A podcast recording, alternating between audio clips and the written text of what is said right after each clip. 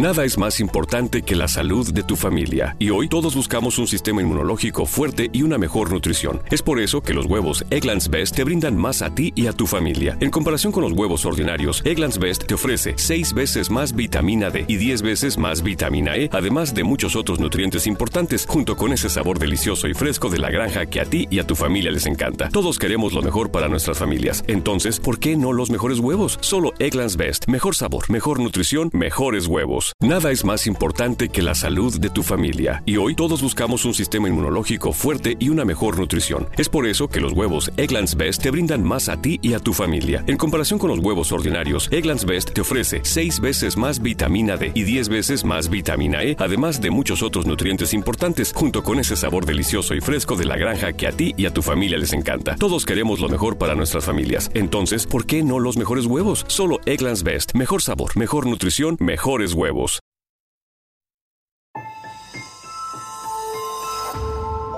Durante años, se pensó que el Yeti vivía en los Himalayas. ¡Bienvenidos al Himalaya! Hoy, después de una extensiva investigación, sabemos que no es así. El Yeti está en México. Y este es su espacio. Yo, check this out.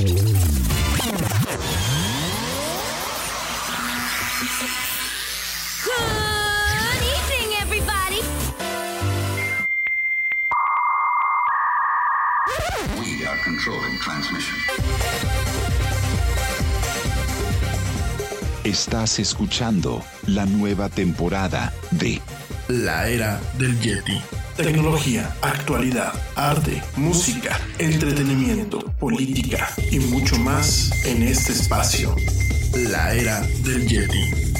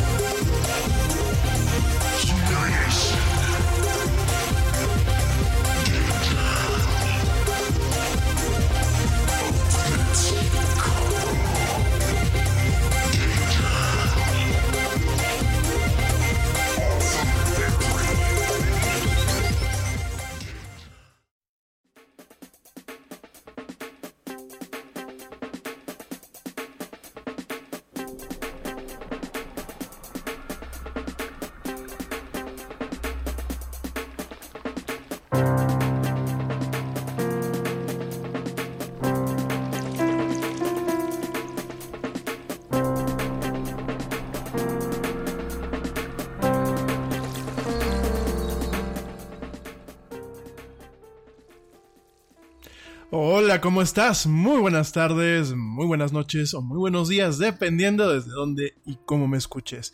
Como siempre, te doy la más cálida, la más cordial y la más sincera bienvenidas a esto, a esto que es la era del Yeti. Sin lugar a dudas, el programa más de pelos de la radio. Yo soy Rami Loaiza y como siempre me da un tremendo gusto estar contigo en este espacio en donde nos encanta hablar de mucha tecnología, mucha actualidad y muchas otras cosas más. Gracias, gracias a ti que me acompañas. Hoy, martes 30 de julio, en este formato express, a través de Spreaker, cuando si me estás escuchando en vivo, y por supuesto a ti, a ti que también me acompañas a través de Spotify, iHeartRadio, TuneIn, Stitcher, Castbox y por supuesto las tiendas de podcast de Apple y de Google Play.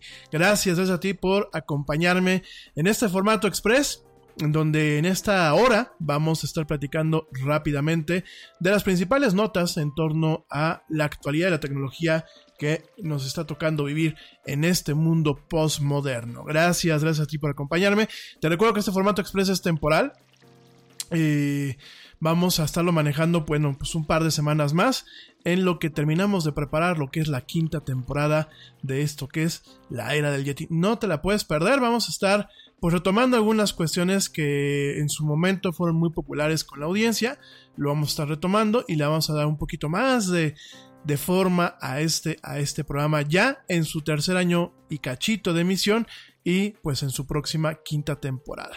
Pero bueno, Oigan, pues arrancamos con las notas del día de hoy. Las notas principales, pues, de lo que se viene generando en torno a lo que son los medios, a lo que es la tecnología en general. Eh, nos encontramos, bueno, con algunas cuestiones bastante curiosas que si bien son curiosas no dejan de ser lamentables, ¿eh? La nota que te voy a platicar pues es bastante, bastante lamentable. Ahorita en unos minutos vamos a estar platicando eso. Antes de eh, arrancar de lleno con este tema, te recuerdo que me puedes encontrar en las redes sociales. En Facebook me buscas como la era del Yeti. Te recuerdo, Yeti es con Y al principio y con I latina al final.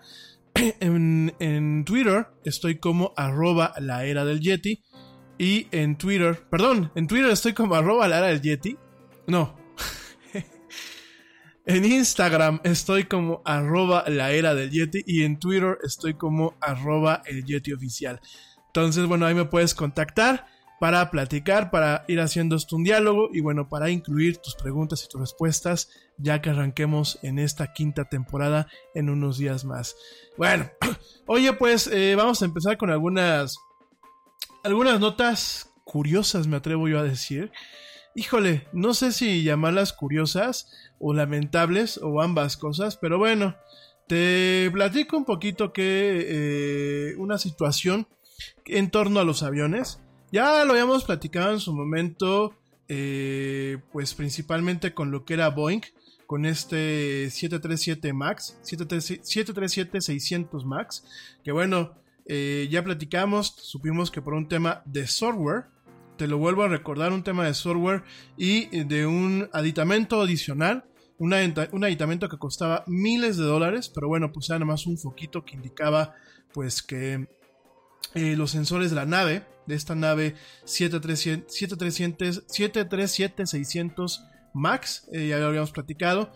Bueno, pues eh, al momento de que no se tenía este software actualizado y no venía incluida lo que era esta pues este foquito, literal, ¿eh, gente? Eh, no sé si, escuchaste este programa hace unas semanas en la del Yeti, pero literal, por un foquito, una lamparita que indicaba que los sensores estaban, pues de alguna forma, no alineados o estaban reportando errores, pues eh, eso junto con un tema de software y en parte del hardware moderno de estos aviones que prácticamente pues se vuelan solos, pues tuvimos un par de accidentes, ¿no? Accidentes obviamente letales, accidentes que le dieron la vuelta al mundo. Eh, una cuestión que al día de hoy mantiene a varias aerolíneas con esta flota de aviones de la norteamericana Boeing, pues la tienen directamente, eh, los tienen directamente parados. De hecho, por ejemplo, me parece que es US, US Airways, que bueno, pues directamente eh, tiene, tiene actualmente pues parado, anclado todo lo que es su eh, flota de aviones hasta noviembre. Bueno, eso fue en el tema de Boeing. Pues fíjate que hoy te comento, hoy se genera una noticia en donde Airbus, esta empresa europea, Airbus, eh, que también, también eh, vende aviones y vende aviones muy modernos y muy cómodos, pues Airbus también está lanzando lo que se le conoce como un advisory de seguridad a través de un organismo que se llama la EASA, que bueno, pues yo creo que debe ser la, eh, efectivamente, no, no creo, es la Agencia Europea Aeronáutica. Y bueno, a través de la EASA está lanzando una nota en donde esos aviones, los Airbus A350, eh, pueden después de un cierto número de horas, su software ir acumulando errores errores que en algún momento pueden tener una consecuencia catastrófica al dejar la nave sin controles avanzados de aviónica y sin instrumentos funcionales. Así como lo estás escuchando, mi gente, por un problema de software, pues un avión puede directamente estrellarse o puede tener algún contratiempo mayor, ¿no? Aquí hay un problema y la solución más sencilla, fíjense nada más, la solución más sencilla que está dando Airbus al respecto es que pues cada 149 eh, horas de vuelo, fíjense nada más, cada 149 horas de servicio, pues sencillamente apaguen y vuelvan a prender el avión. Así como lo escuches, están prácticamente Airbus recomendando a aquellas aerolíneas que tienen estos aviones que reinicien su avión cada 149 horas para evitar problemas con el software de esta nave. ¿Sí? Así como lo estás escuchando. Miren, eh, la verdad es, un tema que, por un lado, eh, sí me llena eh, de mucha curiosidad inclusive me da un poco de risa. Por otro lado, pues reconozco que es un tema bastante serio, bastante grave, sobre todo porque hay vidas humanas pues en esta situación. Yo aquí le achaco a diferentes factores, porque bueno, los más cínicos dirán de que maldita tecnología, que ya todo está hecho por computadora, que ya dependemos demasiado de estas plataformas y estas máquinas, y que bueno, pues es uno de los problemas de ser tan avanzadamente tecnológicos, ¿no? Yo creo que la tecnología nos ha abierto muchas puertas, nos ha dado muchas comodidades, ha hecho muchas cosas más seguras, por ejemplo, pues el tema de las cirugías, el tema de ciertos transportes, eh, inclusive, bueno, algunos temas hasta legales y de la vida diaria, pues la tecnología nos ha permitido que las cosas se vuelvan un poco más seguras, eficientes e incluso rápidas, ¿no? Sin embargo, alcanzo a ver también en esta época posmoderna, en donde un capitalismo malentendido, ojo, estoy diciendo capitalismo malentendido, no quiero decir que el capitalismo sea malo, yo desde mi óptica no lo creo que es el, menos malo después de, todos los demás métodos de gobierno y, de, económicos a nivel eh, que nos ha dado la historia humana. Pero creo que ha sido de un capitalismo mal entendido y en donde muchas veces ya no hay meritocracia al interior de las empresas y muchas veces llega gente que no debe de estar en los puestos en los que está. Que por asegurar una venta, en ocasiones eh, promete la luna y las estrellas, como si fuera el cliente una novia a la cual hay que convencer. ¿Y qué es lo que pasa? Pues muchas veces eh, cuando ya se tienen las ventas, las órdenes eh, concretadas, se pone a trabajar al departamento de ingeniería de una forma en la que muchas veces no es saludable, sobre todo en el tema de software, estos culturas del crunch, que ya platicaremos en su momento cuando hablemos de videojuegos como industria, no tanto como fenómeno social, sino como industria, eh, veremos que el tema del crunching, que es trabajar horas extras y, y, trabajar prácticamente a supermarchas forzadas, pues conlleva muchos problemas, ¿no? Sobre todo porque el error humano el error humano se intensifica y se vuelve más factible que uno cometa más errores humanos cuando se tiene un, deadline demasiado, ajustado y cuando se tienen presiones que definitivamente eh, afectan la calidad del trabajo que eh, principalmente los programadores hacen, ¿no? Entonces, alcanzo a ver esta parte. Tanto Airbus como Boeing tenemos esta cuestión en donde pues realmente eh, se presionan en estos aspectos a los ingenieros a trabajar, sobre todo porque, bueno, en el caso de Boeing ya han habido versiones en donde se comenta esta cuestión. Eh, por conseguir una certificación, muchas veces se parcha el software, pues se parcha el software eh, principalmente para, como decimos aquí en México, para lo que ve la suegra, ¿no? Es una frase que se tiene aquí en México. Eh, esta frase, digo, para la gente que me escucha de fuera, es una frase de que dice, pues cuando viene la suegra a casa, la suegra muchas veces viene a criticar, viene con guantes blancos y pues, pasa su dedo en las mesas para ver que la casa esté limpia, ¿no? Digo, es una cuestión aquí muy mexicana y eh, usualmente cuando dices es que limpié, lo que ve la suegra es que hice lo mínimo para que la suegra no se enoje, ¿no? Y en este caso yo creo que es lo que se está haciendo en lo que es la industria informática y en estas áreas informáticas y en donde por cumplir con un deadline y con unas órdenes de compra en ocasiones, pues eh, para satisfacer mucha de la demanda de las aerolíneas, que sean lo más rápidas posibles y que se cuenten pues con aquellas trabas necesarias o con aquellos trucos necesarios para que eh, puedan los aviones volar y pasar sus procesos certificatorios y regulatorios, ¿no? Entonces, eh, me parece que es muy similar incluso a lo que pasó con Volkswagen hace un par de años con ese tema de las emisiones y me parece que es lo mismo, ¿no? El, el de alguna forma identificar los errores, crear parches que obviamente cuiden que estos errores no salgan a flote en los vuelos de certificación de tal forma que se pueda cumplir y después pues de alguna forma hacerse la vista gorda o esperar que las cosas no salgan mal, ¿no? Y esto es lo que está pasando con Airbus, esta situación eh, en donde ¿qué pasa? Los aviones nuevos de Airbus ya tienen el software actualizado. Eh, los aviones viejos, en este caso, pues lo que es el Airbus A350-941, que es un avión que se introdujo en el 2013, no tienen esta versión de, eh, software y tienen dos opciones para poder manejar adecuadamente esta situación, este error que se presenta en el software de estos aviones, ¿no? La primera es darles mantenimiento, en el cual suena muy fácil, pero darle mantenimiento a este nivel a un avión requiere que lo tengas tres o cuatro semanas eh, parado. Obviamente el proceso de actualización de sus máquinas no es como llegar y conectar eh, tu computadora a internet y que se actualice de forma automática, ¿no? O tu teléfono. Hay que, llegar, se hacen eh, varias actualizaciones, se hace con mucho cuidado de hecho, también en algunos casos se reemplazan componentes físicos.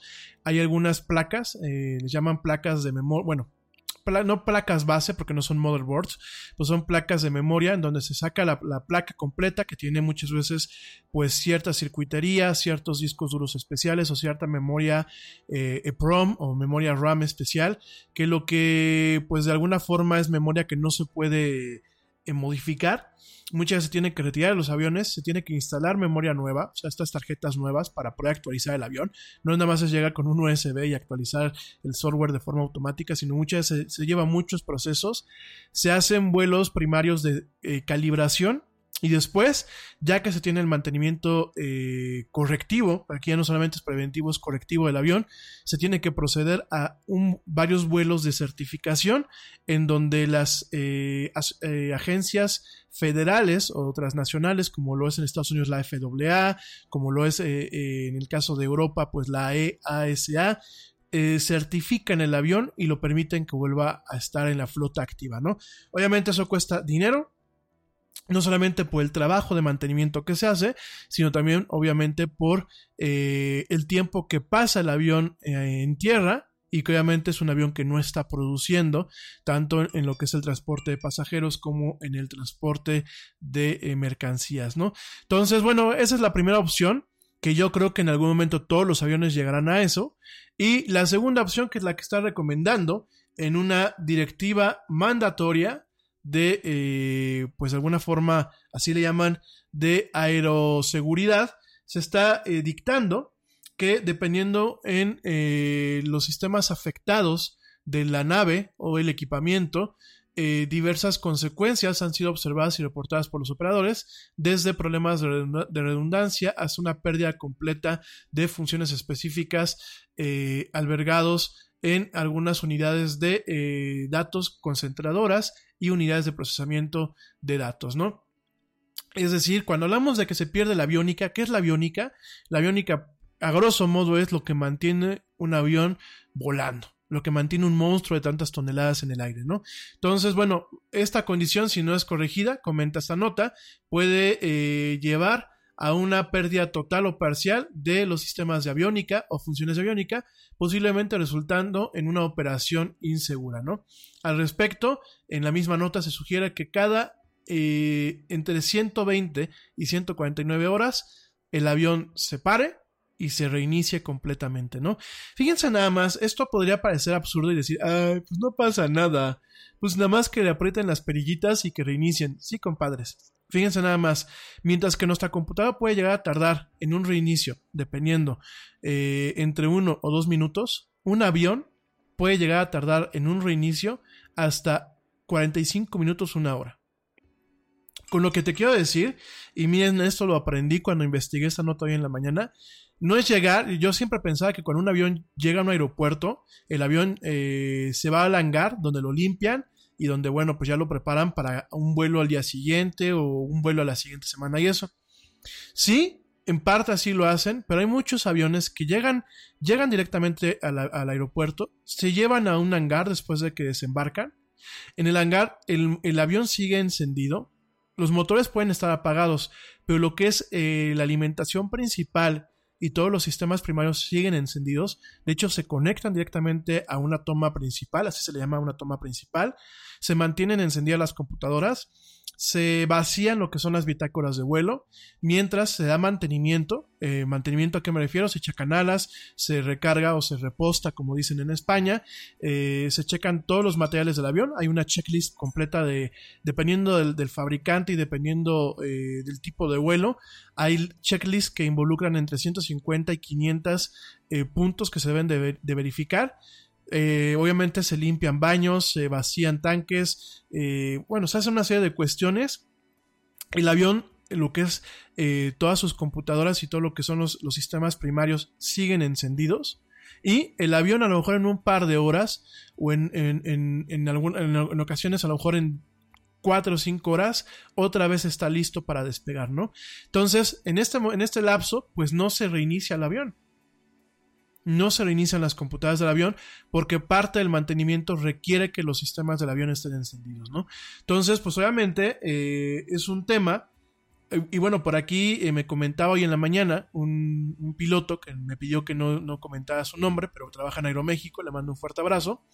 Y me decía él, hay ocasiones de que entre un despegue y otro despegue de avión, en un, perdón, entre un aterrizaje de avión y otro despegue, muchas veces son lapsos de una hora en donde en esa hora se tiene la oportunidad de hacer todo el mantenimiento y muchas veces va saliendo lo que es una tripulación cuando ya va llegando a la siguiente, porque ya toca el, vuelo de regreso, ¿no? Entonces, fíjense nada más eh, el, tema que puede ocasionar, pues, un, un, costo en la logística. Ya de por sí viajar en avión, y ustedes no me dejarán mentir, pues ya perdió un poco el glamour, ¿no? Salvo que a lo mejor eh, tengas mucho, mucho dinero o estés dispuesto a hipotecar algún órgano vital tuyo para poder viajar en primera clase.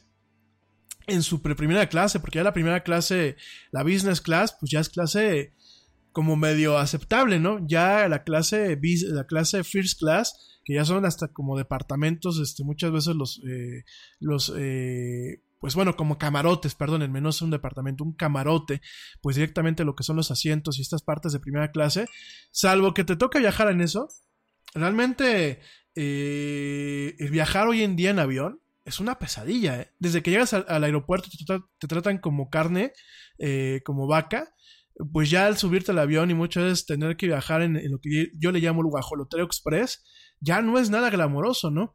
Ya tenemos un chorro de demoras, eh, los aviones constantemente salen tarde y llegan tarde. Ahora imagínense agregarle esta variable en donde tú tienes que constantemente estar reiniciando esos aviones como pues un método alternativo en lo que tienes chance de sacarlos fuera de circulación y ponerlos a un mantenimiento preventivo y correctivo en esta parte, ¿no?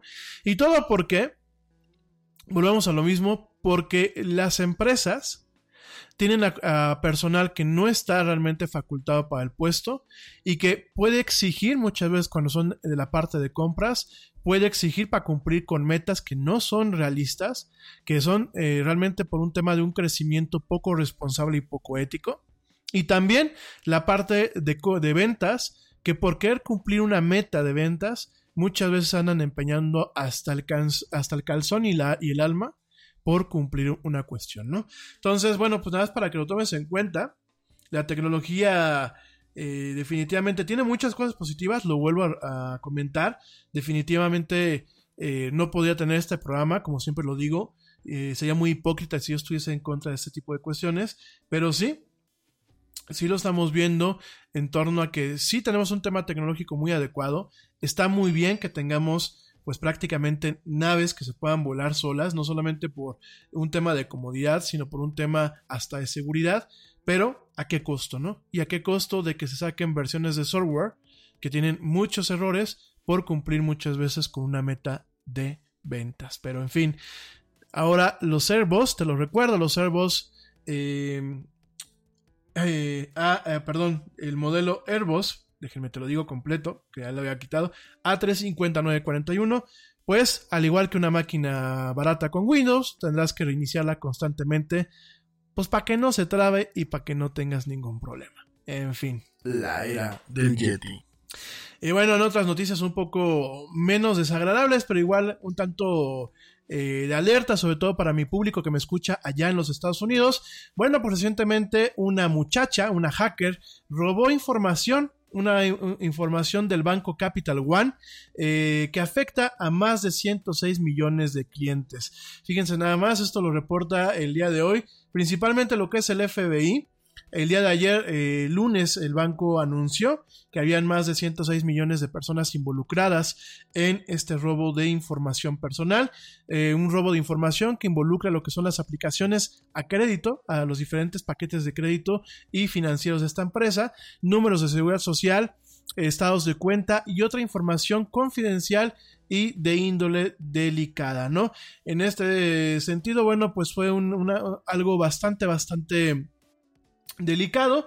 Sin embargo, bueno, pues eh, el día de hoy comenta el FBI que encontraron que una muchacha, eh, Paige Thompson, de 31 eh, años, pues recientemente hackeó, hackeó utilizando una falla en la firewall de este banco. Fíjense nada más, una falla en el firewall de este banco. Es que, por Dios, Digo que, que el Yeti tenga mal protegidas sus páginas y sus franquicias electrónicas es una cosa, pero que un banco, un banco realmente no haga su chamba adecuada de auditar sus sistemas de seguridad constantemente, creo que hay un problema, ¿no?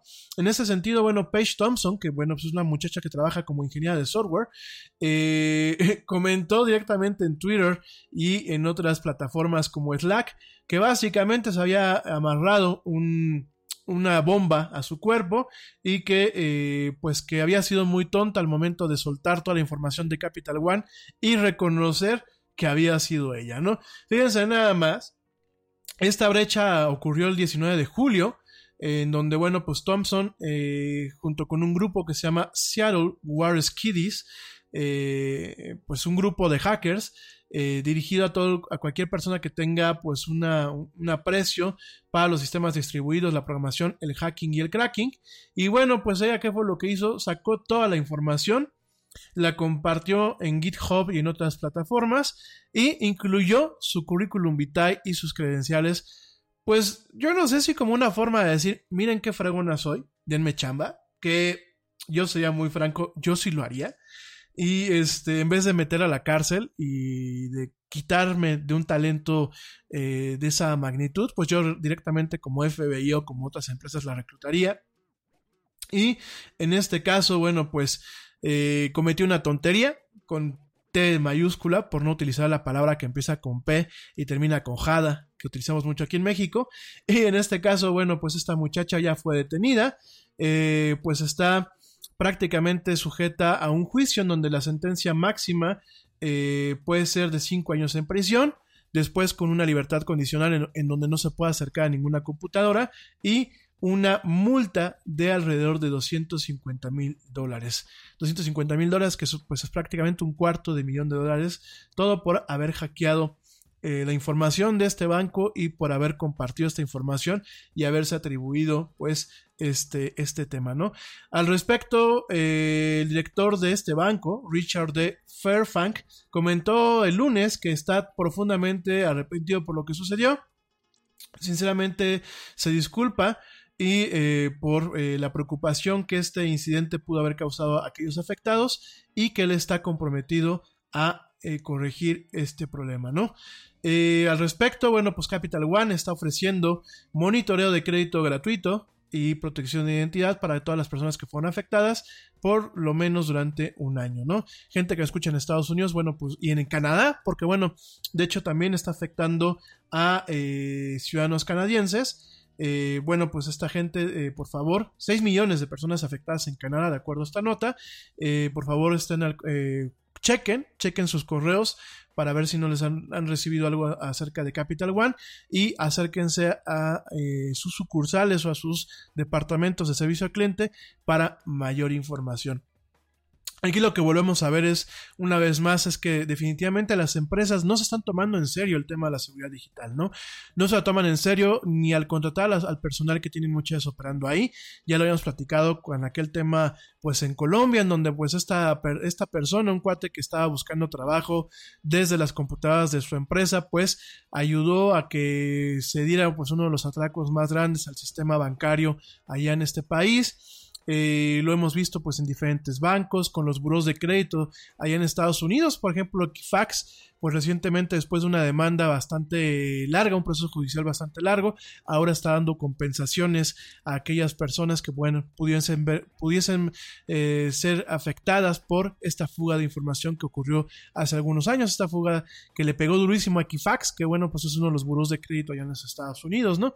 Entonces, definitivamente estamos viendo que no se están tomando las cosas en serio, todavía... Eh, me doy cuenta que no hay empresas en donde no solamente se tienen sistemas de seguridad avanzados, no solamente se contratan a expertos externos que puedan estar haciendo auditorías adecuadas, sino que no se tienen políticas escritas en los contratos sobre el uso y manejo adecuado de los recursos informáticos de una empresa.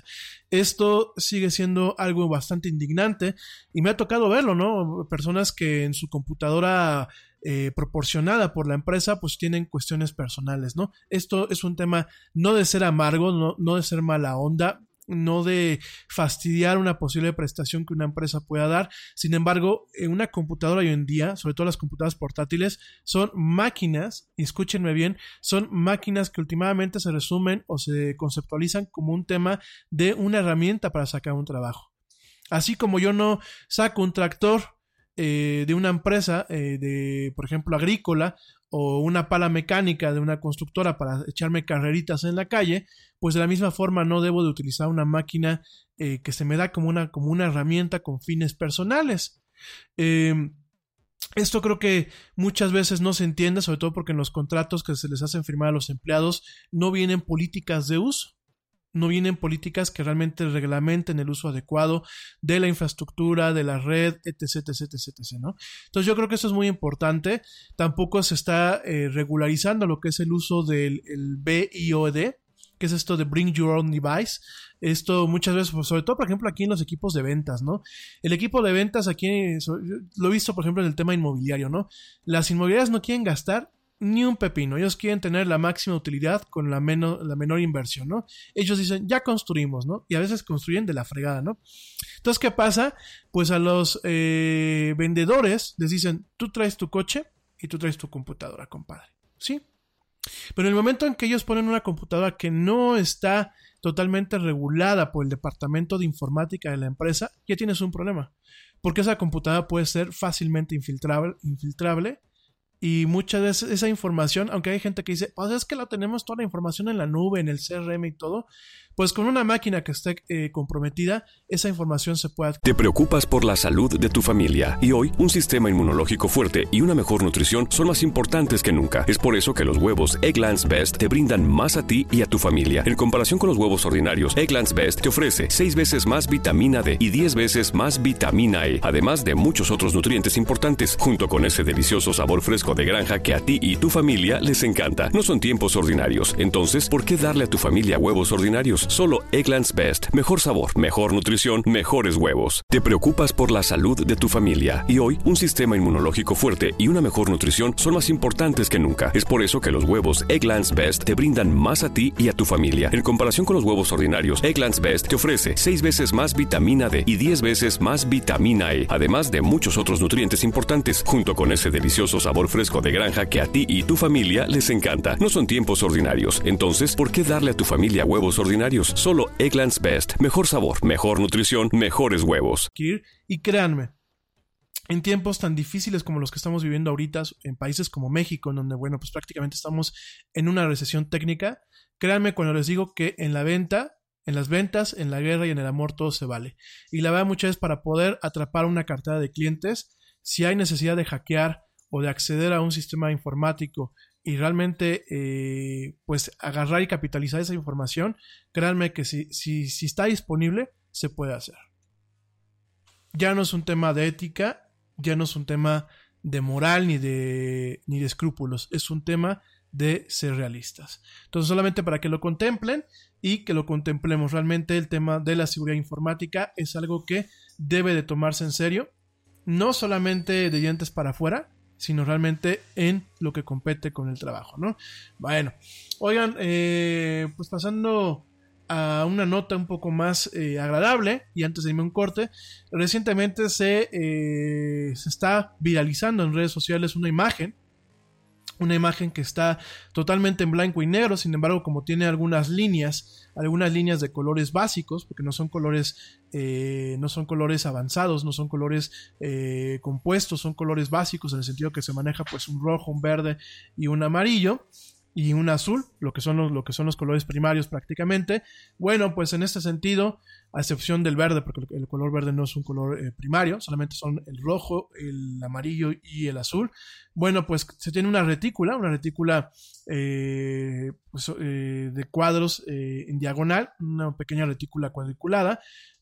esta retícula tiene diferentes colores. ¿Y qué es lo que pasa? Bueno, pues transmite la ilusión de que la fotografía es a color cuando realmente es en blanco y negro, ¿no? Aunque ustedes no lo crean, es una fotografía bastante eh, interesante porque bueno pues es el planteamiento de una nueva ilusión óptica les recuerdo que bueno pues esta década ha sido una década bastante interesante en torno a lo que es el descubrimiento de nuevas ilusiones ópticas y esta no es la excepción es una foto en blanco y negro una foto totalmente en blanco y negro que lo que tiene directamente es en las partes donde puede haber un color lleva directamente esta retícula y estos patrones lo que hacen es eh, confirmar que el, cerebro humano tiene la capacidad de eh, adaptarse o predecir muchas veces lo que puede ser eh, un, comportamiento en cuanto a ese tipo de estímulos, ¿no? En donde, bueno, pues no se tiene, una, se tiene una, una, fotografía totalmente en blanco y negro, pero con ciertos elementos de color, el cerebro rellena aquellas partes que están faltando. Pero bueno, ya eh, se las estoy compartiendo en mis redes sociales para que le echen un ojo y la compartan y lo analicen. Pero se los repito, esta fotografía no es, no es a color, es una fotografía con unos niños, no es a color, es una, una foto totalmente en blanco y negro. En fin, oigan mi gente, me voy rapidísimamente a un corte. Te recuerdo, en redes sociales me puedes encontrar en Facebook como La Era del Yeti no la hora, la era del Yeti. En Twitter estoy como eh, arroba el Yeti oficial y en Instagram estoy como arroba la era del Yeti. No te lo pierdas, no te desconectes, ya regreso en esto que es el Yeti Express, en esto que es la era del Yeti. No me tardo nada.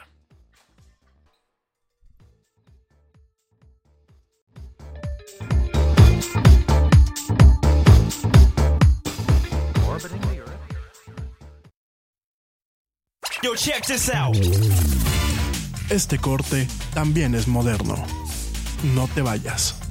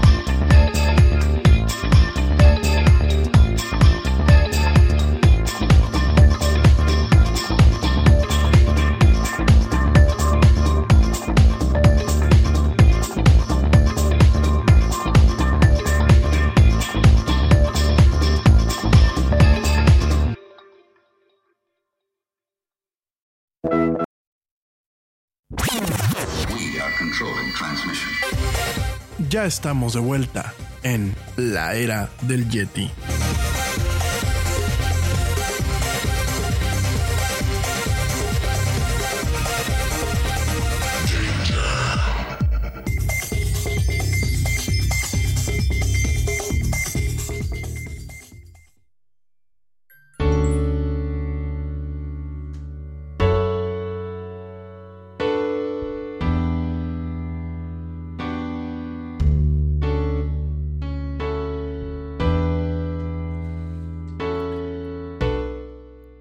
Estamos de vuelta en esto que es la Yeti. Mil gracias a la gente que me sigue escuchando. Saludos a la teacher Laura, le mando un besote a mi teacher hermosa. Saludos a los, a los papás del Yeti que también lo escuchan. Saludos a mi primo Edgarín. Saludos a Luis Ayam Yo Soy. Saludos a eh, George, a Pablo y a Ernesto. Saludos también, bueno, pues a Caro y a Ale que también por ahí me escuchan. Saludos a Gio, saludos, bueno, a toda la gente que me hace el gran honor de escucharme, a Blanquita Chaya, que también por ahí me escucha, a Lu Chávez, a Marga de la Huerta, bueno, gracias a todos por escucharme. Oigan, pues eh, vamos a pasar a otras notas. Para la gente que vive aquí en México, eh, la semana pasada platicábamos, bueno, pues que se estaba cancelando lo que eran los contratos de conectividad de las universidades a eh, las universidades públicas, las universidades que, bueno, pues han, eh, pertenecen a lo que es el Estado aquí en México. Y eh, que, bueno, pues era un proceso en donde por ahí de septiembre aparentemente se iban a reanudar estas concesiones, ¿no? Y este funcionamiento en donde, bueno, pues entidades como la UNAM utilizaban, bueno, pues plataformas de alta velocidad para mantener un tema de comunicación óptima en, torno a lo que es eh, la divulgación y eh, la parte de compartir lo que son los conocimientos y eh, todo el compendio de información que se genera a partir de investigaciones, del acceso a librerías virtuales, etcétera, ¿no?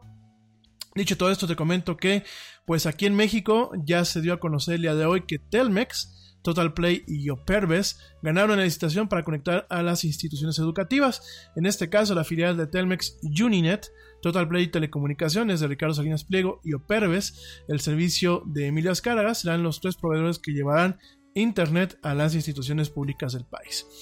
Gente que me está escuchando con uno, un poquito de oído político, evite reírse muy fuerte, que estamos al aire. Bueno, eh, de acuerdo con un reporte del periódico Reforma, las tres compañías ganaron una licitación que suma en total 110 millones 875 mil 501 mil pesos, ¿no? De los, eh, algo así como 50 millones de dólares, 50, 60 millones de dólares poco más, poco menos. De los 1257 espacios que requieren servicio de Internet, Uninet con conectará 1166, que bueno, pues de alguna forma mantiene lo que son los contratos que tenía. De hecho, te comento que Uninet es parte, eh, bueno, eh, Telmex con Uninet, con esta división y con Triara, eh, conforman pues alrededor del 80 80-85% de lo que es el backbone de Internet aquí en, México. El backbone, bueno, pues es, digámoslo así, la columna vertebral del Internet, es lo que es la infraestructura básica, lo que es el cableado y sistema de ruta, eh, ruteo y de comunicaciones básicas de Internet. Y bueno, en este sentido, pues eh, era de esperarse. Eh, Uninet se queda con 1166 eh, espacios. Total Play Comunicaciones conectará 86 y Operbes será proveedor de 5 sitios, ¿no? En cuanto a las universidades, según la licitación, la UNAM contará con los servicios de banda ancha de Operbes. Que bueno, Operbes es una parte, eh, prácticamente el 90% pertenece a Emilio Azcárraga, aunque hay una parte ahí y no hay, interconexiones con directamente lo que es el señor Slim. Por ahí se sabe que dentro de esta empresa hay eh, dinero también del señor Slim. Mientras que la UAM será conectada con, directamente con Uninet, ¿no? Por otra parte, los planteles del Colegio de Ciencias y Humanidades, de la CCH de Lunar y de la Escuela Nacional Preparatoria dependerán de Total Play. Nada más para que lo sepas, pues eh, prácticamente quedó igual. Eh, realmente al final del día nada más es como eh, parar a tole con el dedo como decimos aquí en México. Pero bueno, nada más para que lo sepas, pues eh, la UNAM y compañía tendrán pronto eh, conectividad nueva en torno a este sistema que pues en su momento se echó para atrás, se cancelaron las, la, lo que los contratos que estaban actualmente y ahora se están firmando nuevos contratos con estos proveedores, solamente para que estés bien enterado. La era del Yeti. Y bueno, noticias un poquito más agradables, te comento, o bueno, agradables o desagradables, dependiendo del enfoque en el que lo veas. Te comento que Japón aprueba eh, un nuevo plan de algunos científicos para crear los primeros humanimales del mundo, o las primeras quimeras, es decir, bueno, animales con eh, genes y con algunos órganos humanos, ¿no? Yo sé que esto suena como a película de ciencia ficción y me imagino que ya muchos estaban pensando que de pronto vamos a ver a más primos del Yeti caminando por, por las calles o más este, lagartonas, eh, ahora sí, con escamas y con sangre fría caminando por las calles, pero no es así. No es así. De acuerdo a la revista Nature, un comité del ministro de Ciencia de Japón actualmente firmó una, pues una requisición por parte de investigadores para permitir que eh, páncreas humanos crezcan tanto en ratones o en ratas. Esto, bueno, sería el primer experimento que gana apruebo gubernamental desde que eh, pues una prohibición por parte de este gobierno, el gobierno japonés, se implementara eh, a principios de este año, ¿no? Finalmente estamos en una posición de empezar estudios serios en este campo después de 10 años de preparación, comentó el investigador jefe Hiromitsu Nakaguchi. En ese sentido, bueno, pues eh, el comentario se lo hizo al periódico japonés Asahi Shimbun, y en este caso los investigadores ya han creado algunos embriones humanos animales, como principalmente embriones de ovejas y de, y de cerdos. Eh, pero bueno, pues estos, eh, estos embarazos, estas, estas gestaciones se han terminado antes eh, de que realmente lleguen a un fin. De hecho, se han, terminado en algunos días o meses, ¿no? Este experimento japonés, bueno, lo que busca directamente es llevar pues a buen término quimeras, quimeras, embriones que tengan, bueno, pues que sean ratones, pero que tengan, digámoslo así, eh, genes y algunos órganos, como en este caso el páncreas de seres humanos, ¿no? Eh, bueno, para... no, por supuesto que no, no vamos a estar creando eh, entes mutantes, no va por ahí tanto el tema. Digo, técnicamente hablando son mutantes, sin embargo, bueno, aquí la idea la idea es que en algún momento se puedan crear, eh, se puedan pues de alguna forma sembrar, digo suena un poco feo, pero la idea es así, que se puedan sembrar órganos humanos en algunos animales que en algún momento pues puedan satisfacer la terrible eh, el terrible déficit que actualmente se tiene en cuanto a lo que es la cuestión de donación de órganos humanos a nivel internacional no inclusive me atrevo a pensar eh, más allá de las cuestiones éticas en torno al tratamiento de ciertos animales me atrevo a pensar que esto puede acabar con ciertos problemas como es el tráfico de órganos eh, obviamente con también puede acabar con el tema de eh, las complicaciones que vienen después de un rechazo eh, de ciertos órganos en los, en los, en los seres humanos, todo el, el, rango de peligrosidad que se tiene en un trasplante, no solamente por la cirugía como tal, sino por el tema del rechazo y además pues el, el costo que tiene el estar sometido a un cóctel de drogas inmunosupresoras eh, durante toda la vida. Esto me parece que puede ser pues una esperanza de vida, de una vida normal para muchas personas y obviamente pues puede ser una, una, un descargo de lo que son los costos de algunas seguridades públicas, eh, de algunas seguridades sociales en donde bueno pues el costo de estos trasplantes y sus subsecuentes medicamentos pues eh, obviamente se van eh, amplificando, se van haciendo más grandes conforme va pasando el tiempo, ¿no? Entonces bueno la verdad es un tema bastante interesante, yo sé que pues muchas veces eh, eh, uno puede levantar la ceja, por ahí hay varias incógnitas, obviamente algunas muy válidas, otras tantas que emanan de eh, los contenidos de ciencia ficción o de terror que en ocasiones nos toca ver. pues personalmente yo no pienso que moralmente sea tan reprobable. Digo, ya utilizamos animales como las vacas y los cerdos con fines alimenticios. Eh, por supuesto, yo creo que hay que darles pues, las mejores condiciones de vida a estos animales en torno a un tema de sacrificio. Yo sé que la gente eh, pro animalista a lo mejor levanta mucho la ceja al respecto. Sin embargo, bueno, pues en la misma naturaleza nos encontramos que estos mismos animales eh, y otro tipo de animales pues constantemente son presas de depredadores que bueno, pues no matan quizás con tanta humanidad, ¿no? Obviamente yo no creo que pues una, eh, una gacela le pida permiso a un león o le diga a un león que la mate con cuidado para no sufrir, ¿no? Eh, creo que es un orden natural, creo que en este caso nos tocó a nosotros ser eh, la punta de la pirámide. En el, en el caso de los depredadores, creo que todo con cuidado, con respeto y con, obviamente, con los protocolos adecuados puede ser benéfico tanto para la raza humana como para muchos ecosistemas. Y creo que aquí tenemos una oportunidad en donde, bueno, pues si por si se logran hacer ratones que tengan órganos humanos y que estos órganos en algún momento puedan ser eh, inmunológicamente hablando neutros, es decir, que yo pueda pues, realmente implantarlos en cualquier ser humano sin tener un tema de rechazo, me parece que está, estamos caminando por la vía correcta, ¿no? Pero bueno, pues esa es mi opinión. Espero que este, esta investigación científica en Japón avance y que realmente nos dé literalmente buenos frutos al respecto. Pero bueno, Oigan, eh, una nota que también se publicó, eh, esto en torno a México. Esta nota, bueno, pues eh, lo comentan. Especialistas de la empresa de ciberseguridad Sofos revelan que México es una vergüenza en temas de ciberseguridad. Amigos, ya no lo dice el Yeti, lo dicen los especialistas. Alejandra García y Daniela Arroyo, especialistas de esta empresa, esta empresa que se llama Sophos, revelaron el día de hoy los resultados de la encuesta global de Impossible Puzzle of Cybersecurity, en donde se descubrió que México es el país más afectado por ciberataques en todo el mundo a nivel empresarial, alcanzando una cifra de ataques del 82%. Por otro lado, Japón resultó ser el país menos afectado, registrando solo un 24% de los ciberataques totales a las empresas participantes en el 2018. ¿no? Lo más lamentable es que, bueno, en este estudio que se realizó a 3.100 empresas internacionales de 12 países y en el caso de México solo se tomaron en cuenta empresas mexicanas, no internacionales con presencia en México, se descubrió que las empresas ni siquiera se percatan de los ataques. ¿no? Asimismo, eh, se descubrió que el 68% de las empresas mexicanas que participaron en la encuesta fueron víctimas víctimas de un ciberataque durante el 2018 y un 27% de estas compañías no saben cómo fueron atacadas, ¿no?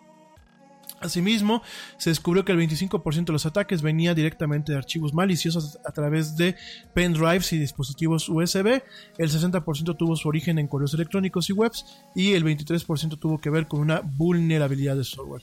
Las víctimas de estos ciberataques fueron en su mayoría las que están relacionadas con tecnologías de la información, con un 45.8%, seguido de las telecomunicaciones con un 15.9%, retailers, distribución y transporte con un 13%, manufactura y producción con un 13.7% y servicios financieros con un gravísimo, y lo quiero decir abiertamente, con un gravísimo 11.6%. Nada más para que lo sepas, ¿no?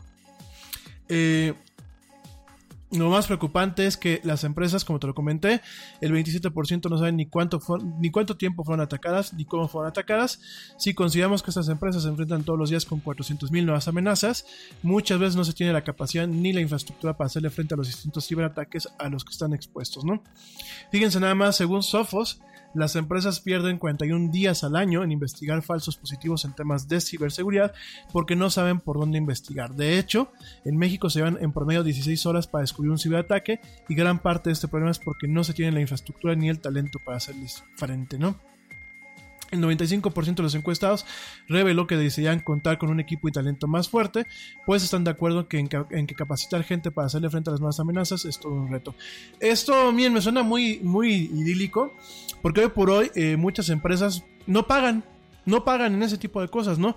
Iba a omitir mi, comentario al respecto y no, no, voy a profundizar en esta nota, pero lo cierto es que muchas empresas definitivamente el tema de la seguridad digital lo ven como algo de, eh, a mí no me va a pasar eh, principalmente algo que no se comenta es que las pymes son eh, eh, principalmente uno de los segmentos más atacados y esto es porque los directivos piensan que el ahorrarse dinero en ese tipo de cuestiones en donde pues no pasa nada. Ah, pues yo no, tengo ningún problema que me bajen las listas de clientes, no tengo ningún problema que me bajen documentos de la empresa, no, no tengo ningún problema. De hecho, perdónenme que vuelva a tocar el tema, por ahí tenía un conocido que en su momento fue socio, que a este tipo de cosas no le importaban porque decía que nunca nos iban a pasar y que si pasaban no costaban dinero. Sin embargo, bueno, se está viendo que sí, sí cuestan y que en México realmente pues es una vergüenza el tema de la ciberseguridad. No se toma en serio, eh, hay mucha gente poco capacitada, tampoco se tienen políticas adecuadas en las empresas para el uso regulatorio de lo que son los dispositivos y los medios digitales, como lo comentaba antes del corte, pero también también no se tiene eh, una capacidad de educar al usuario. No solamente hay que tener buenos profesionales trabajando para las empresas, sino profesionales que sepan educar a los usuarios. Se- sepan discriminarlos. Y francamente les digo, eh, hoy en día el tema del uso de los medios electrónicos de una forma adecuada debería ser considerado como un eh, como una habilidad más en el- en el portafolio de habilidades que se manejan en el tema de recursos humanos. Y si yo noto que una persona no sabe distinguir de un correo legítimo de uno que eh, corresponde al phishing, pues yo directamente no la contrataría. E inclusive me atrevería a despedirla si ya estuviese contratada. Entonces, eh, definitivamente creo que México está en pañales. Esto es por la cultura mexicana. Eh, odio decirlo, pero vivimos en una cultura en donde no nos gusta el cambio, donde ya lo he platicado varias veces, no nos gusta la ciencia y la tecnología, nos dan miedo a los hombres de ciencia y bueno, pues este gobierno que tenemos hoy en día materializa perfectamente todo este tipo de traumas y de tabúes y de estigmas que tiene la sociedad mexicana.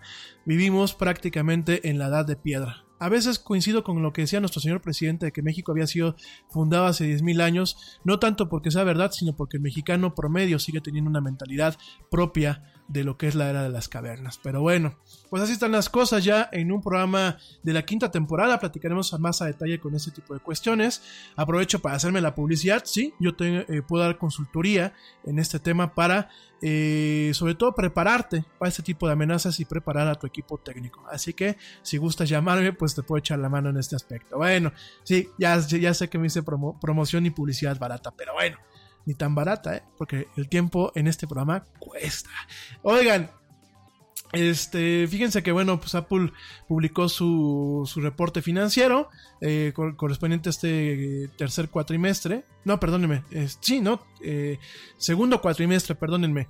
Este, y en ese sentido, Apple apuesta por las suscripciones, viendo que el mercado de los iPhones ha tenido una caída estrepitosa desde el 2012 y eh, no se irá de China, ¿no? Al respecto, bueno, pues, no, perdónenme, es el, tercer cuatrimestre, lo que llaman el tercer quarter de ellos. eh, hoy se publicó, fue a través de una llamada telefónica, además de su sitio de relaciones de inversionistas. Eh, en este sentido, bueno, pues Apple destacó que la empresa obtuvo ganancias de 53.8 mil millones de dólares eh, y además, bueno, pues eh, comentó que Apple espera tener 500 millones de suscripciones pagadas para sus servicios de música, video, gaming y de pagos para el año que viene. Te recuerdo que este, este año van a salir eh, el servicio de Apple Gaming para lo que son sus plataformas tanto de ordenadores o computadoras personales. Hostias, ya dije ordenadores, pero bueno, ordenadores y computadoras personales, así como para sus dispositivos móviles. También para el tema de video. Te recuerdo que bueno, pues Apple TV Plus es una prácticamente ya está cerca de ser una realidad y eh, para el tema de los pagos, ¿no? Es una meta ambiciosa, pero no imposible, considerando que la compañía ya cuenta con 420 millones a través de todas sus plataformas. Aún no lanza su nuevo servicio de TV y de juegos. Y volvió a comentar que en agosto se lanza su tarjeta de crédito virtual y eh, de titanio, no de plástico, que permitirá primordialmente en Estados Unidos pagar utilizando el teléfono o utilizando esta tarjeta, en donde ya puedes directamente eh, Apple se va a volver también una entidad financiera. Es claro que las ventas del iPhone, como te lo comentaba, han caído, eh, han tenido una caída del 12% para ser exactos. Apple ya tiene a la mira, pues obviamente, entidades de negocios que reemplacen esta, esta parte. La empresa no adelantó las fechas de lanzamiento de sus dos nuevos servicios de suscripción. Sin embargo, te repito que confirmó que la Apple Card llega en agosto, ¿no? Eh, además, bueno, pues eh, hay un compromiso por crecer a nivel mundial lo que es su servicio de pagos Apple Pay, que bueno, eh, lo que es en Estados Unidos ha tenido más nuevos suscriptores que PayPal en el último año y además cada mes se realizan mil millones de transacciones a través de esa plataforma, ¿no? Ante la pregunta sobre sus posibles planes para mover sus plantas de producción en China a otros países, Tim Cook, el director de Apple, dijo que no apostaría mucho por esa especulación.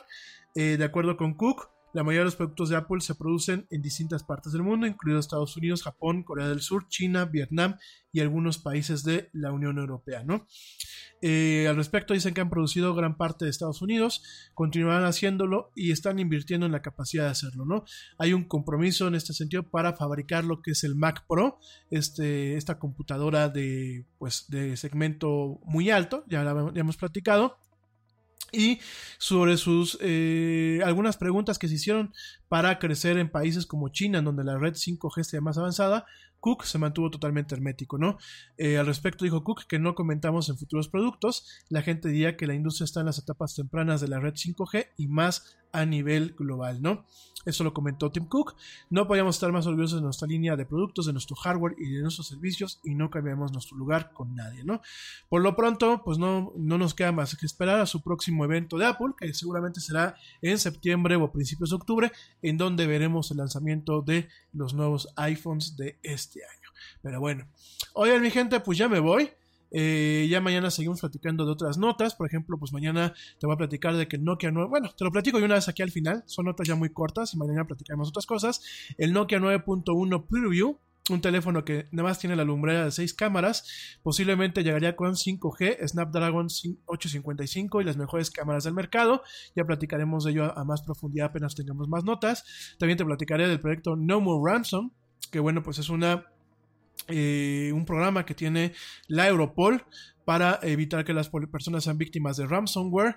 Y bueno, platicaremos otras cuestiones como algunas cuestiones regulatorias en torno a en donde la Unión Europea, la Unión Europea quiere ser eh, cómplice y responsable de aquellos sitios que aprovechan los plugins sociales y de publicidad para monitoreo de Facebook, las quiere hacer corresponsables y eh, cómplices y responsables de este, este tema, ¿no? En fin, ya mañana platicaremos de estas notas y mucho más.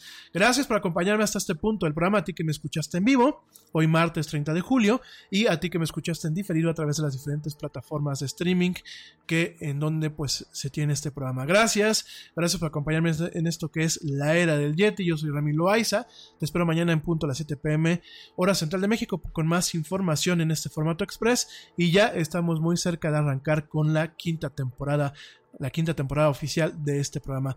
Gracias a ti, que espero que tengas una excelente noche si me escuchaste en vivo, y a ti que me escuchaste en diferido, espero que tengas un excelente día, una excelente tarde o una excelente noche, dependiendo desde dónde y cómo me hayas escuchado. Gracias, te mando un fuerte abrazo, pórtate mal, cuídate bien, niégalo todo, y ya me voy, ¿por qué?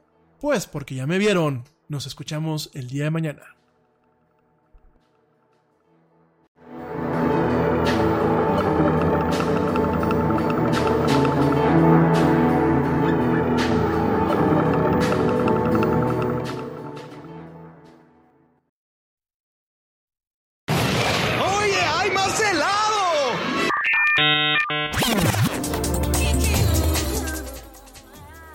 La actualidad no te deje helado. Te esperamos en la siguiente emisión de La Era del Yeti.